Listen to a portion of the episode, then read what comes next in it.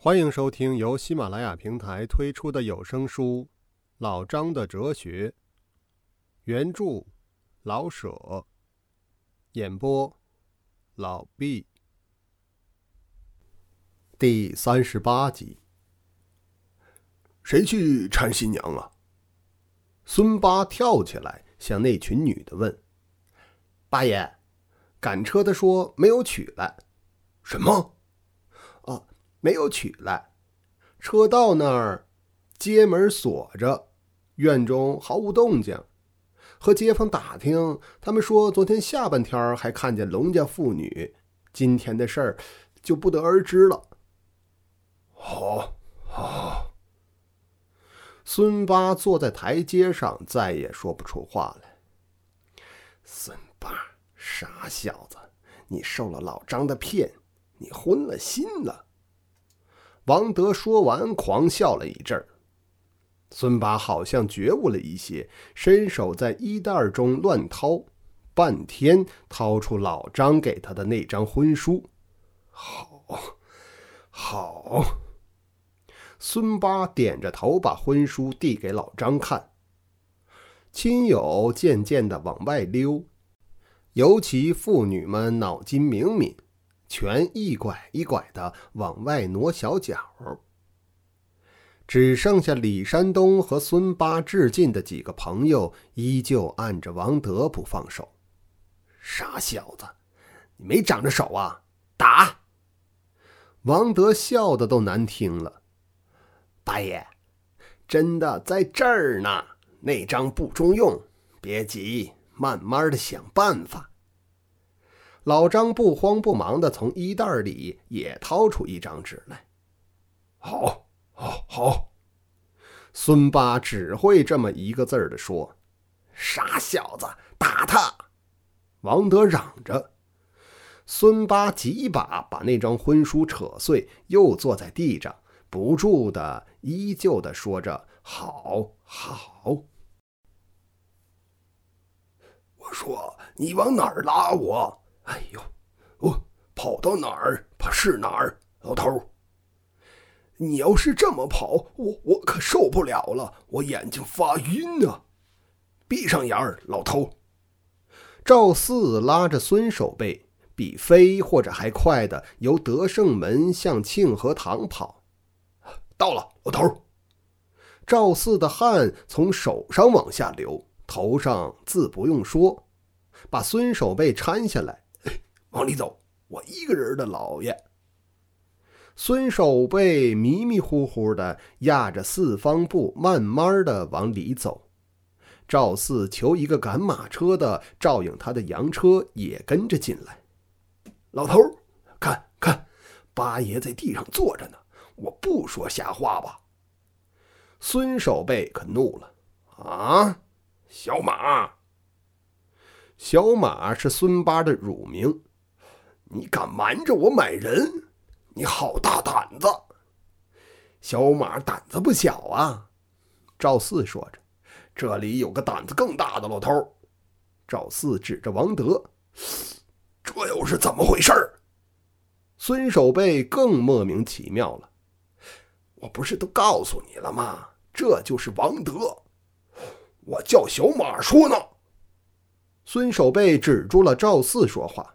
呃，对对，小马，你说。赵四命令着孙八。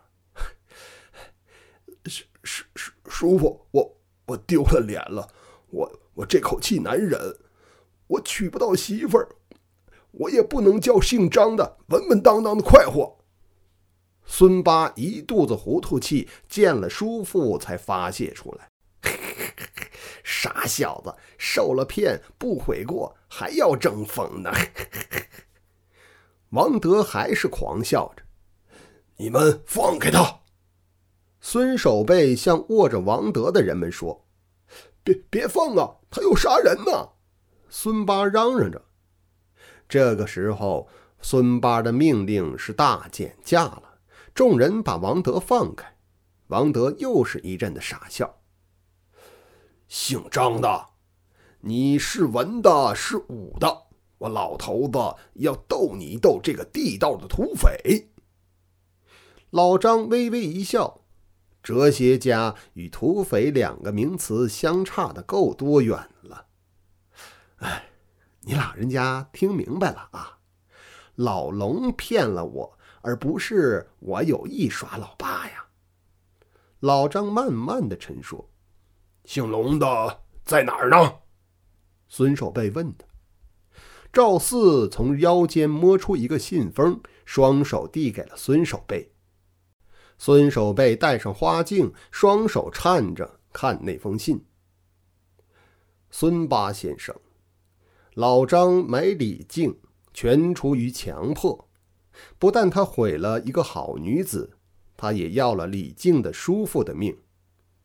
你我的事全是老张的诡计，我欠他的债，所以他叫我卖女还债。先生是真正的好人，一时受了他的欺弄，我不能把我的女儿送给先生，以铸成先生的大错。至于来生的千余元。可否作为暂借，容日奉偿？现在我携女潜逃，如先生凯允所请，当携女登门叩谢，并商定还款办法。至于李靖，先生能否设法救她？她是个无父无母的苦女子。龙树谷起。孙守备看完。递给孙八，孙八结结巴巴的看了一过。小马，你怎么样？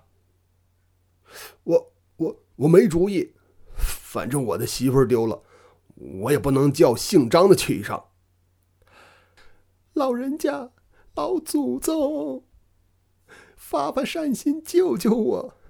老张是骗人，是强迫我叔父，我不能跟他，我不能啊！我做牛做马也不能嫁给他，老祖宗，你救人吧！李靖跪在地上央告着孙守备，他几日流不出的眼泪一气儿灌下来，不能再说话了。姑娘，你起来，我老命不要了，跟老郑干干！孙守备受不住了。是有心的人都应当受不住的。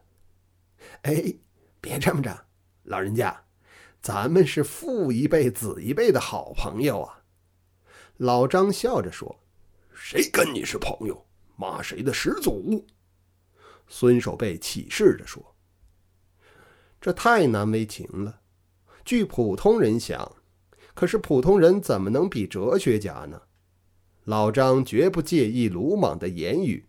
况且占便宜的永远是被骂的，而骂人者只是痛快痛快嘴呢。呃，这么着，老人家，你要是打算要这个姑娘，我双手奉送，别管我花多少钱买的。老张假装的脸一红，说红就红，要白就白，这是哲学家老夫子的保护色。他这样一说，你还不怒，还不避嫌疑；你一怒一怕嫌疑，还不撒手不管。你一不管，姑娘不就是我的了吗？你胡说！孙守备真怒了，不然老张怎算得了老张呢？我要救他，我不能叫一朵鲜花插在你这堆臭粪上。孙守备怒了。然而还说要救李靖，这有些出乎老张意料之外。不要紧，看风转舵，主意多着呢。老张看了看自己的罗盘，又笑了笑，然后说：“ 到底儿老人家有什么高见，咱听一听。打官司，跟你打官司。”孙守备一字一字清清楚楚地说：“打官司是中国人干的事儿吗？难道法庭，中国的法庭是为打官司设的吗？”别看孙守备激烈蹦跳地说，他心里明白自己的真意。他做过以军职兼民职的守备，打官司，笑话。真要人们认真的打官司，法官们早另谋生活去了。孙守备明白这个，那么老张能不明白吗？老人家，你呢？年纪这么高了，我呢，我也四五十了，咱们应当找活道走，不用往牛犄角里钻。老人家，你大概明白我的话。打官司并不算什么稀罕事儿。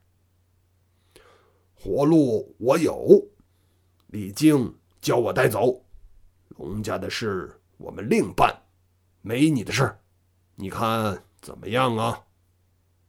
孙守备问老张：“要不是为折债，谁肯花几百元钱买个姑娘？一人一钱不过是经济上的通融。那么？”有人给老张一千元，当然把李靖再卖出去。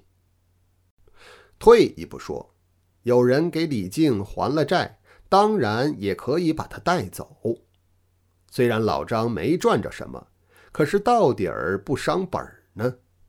所以，我们往清楚里看，老张并不是十分的恶人，他却是一位循着经济原则走的。他的头脑却是科学的，他的勇敢是稳稳当当的，有经济上的立脚点。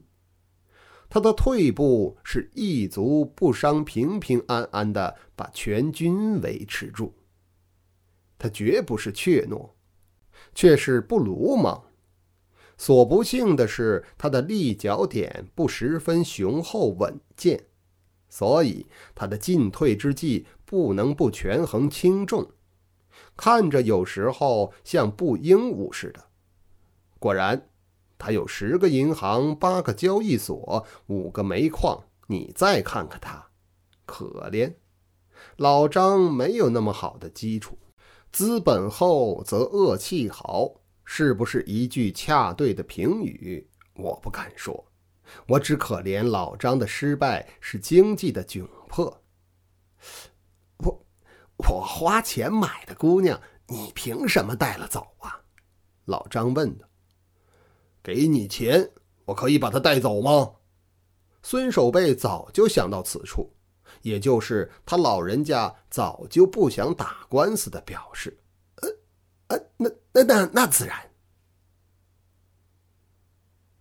以上便是第三十八集的内容，感谢您的收听。